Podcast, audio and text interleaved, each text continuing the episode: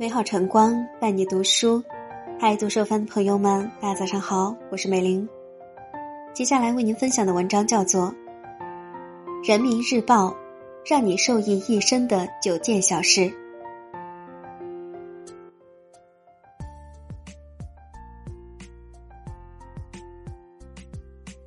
有些时候，我们所做的一些小事，在不经意间便悄悄的走进了我们的生活。它带给我们的不仅仅是一时的快乐，有时候更是受益一生。人民日报推荐的这九件让人受益一生的小事，快来看看自己做了几件吧。早睡是一种习惯。早睡早起身体好，道理谁都知道，但是能做到的人太少。过劳死的悲剧时常发生，但早睡早起看起来依然离我们遥不可及。如果人生有什么最有益又最具挑战的习惯，早睡早起绝对位列三甲。微笑是一种思维。如果留心，你会发现周围那些爱笑的人，运气总不会太差。微笑其实是一种思维，是一种直面生活困境的勇气。这种思维可以让一个人远离崩溃的红线，静等柳暗花明。整洁是一种态度。干净的白衬衫，整齐的短发，清雅的淡妆，得体的职业套装。清爽的人，无论是工作还是生活，都是对自己认真负责的人。这样的人，生活质量一定要高一些。运动是一种精神。看看身边的人，那些长期坚持运动的，即便是上了年纪的老人，也要更步态轻盈，腰板挺直，充满力量。运动应当被当做生活的一部分，而不是额外的负担。旅行是一种享受。人生不是赛场，生活处处是风景。出去旅行，那种空间的转换，给心情和心境带来的东西，很难用语言表述。时常出去看看，你会发现，那个叫自然的东西，比你想象的更美好。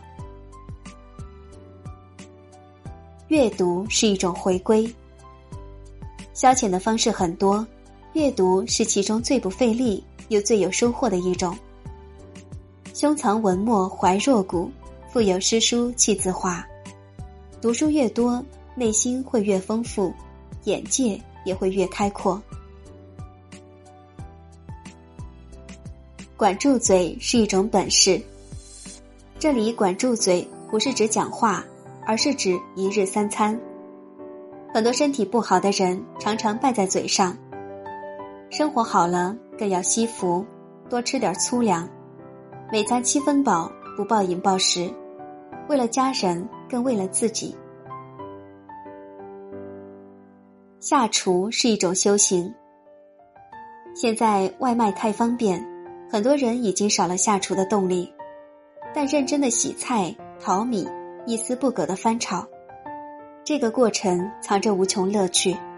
下厨能让自己学会平心静气，不会把节假日过得没了生物钟，这本身也是一种修身养性。人脉是一种坚持。人脉听起来很功利，但世间事、人间情，从来都是功夫在诗外，无心插柳柳成荫。朋友很忙，那就隔段时间打个电话，发个短信或者微信。多年后你会发现，你的坚持会成为你的品牌，你的坚持会成为一种最大的善意。威廉·詹姆斯曾经说过：“播下一种行为，收获一种习惯；播下一种习惯，收获一种性格；播下一种性格，收获一种命运。”做最好的自己，从养成这些自我提升的习惯开始，然后你会发现，当你变得优秀的时候，世界亦充满了善意。以上就是今天为您分享的文章。如果你喜欢，可以在下方点再看或转发到朋友圈。这里是读书有范，祝您今天好心情。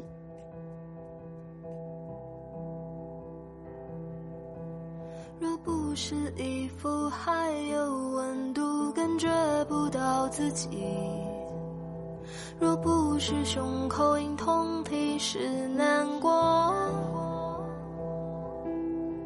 若不是城市霓虹和剪断的烟火在放，我以为跌入冰川不胜寒。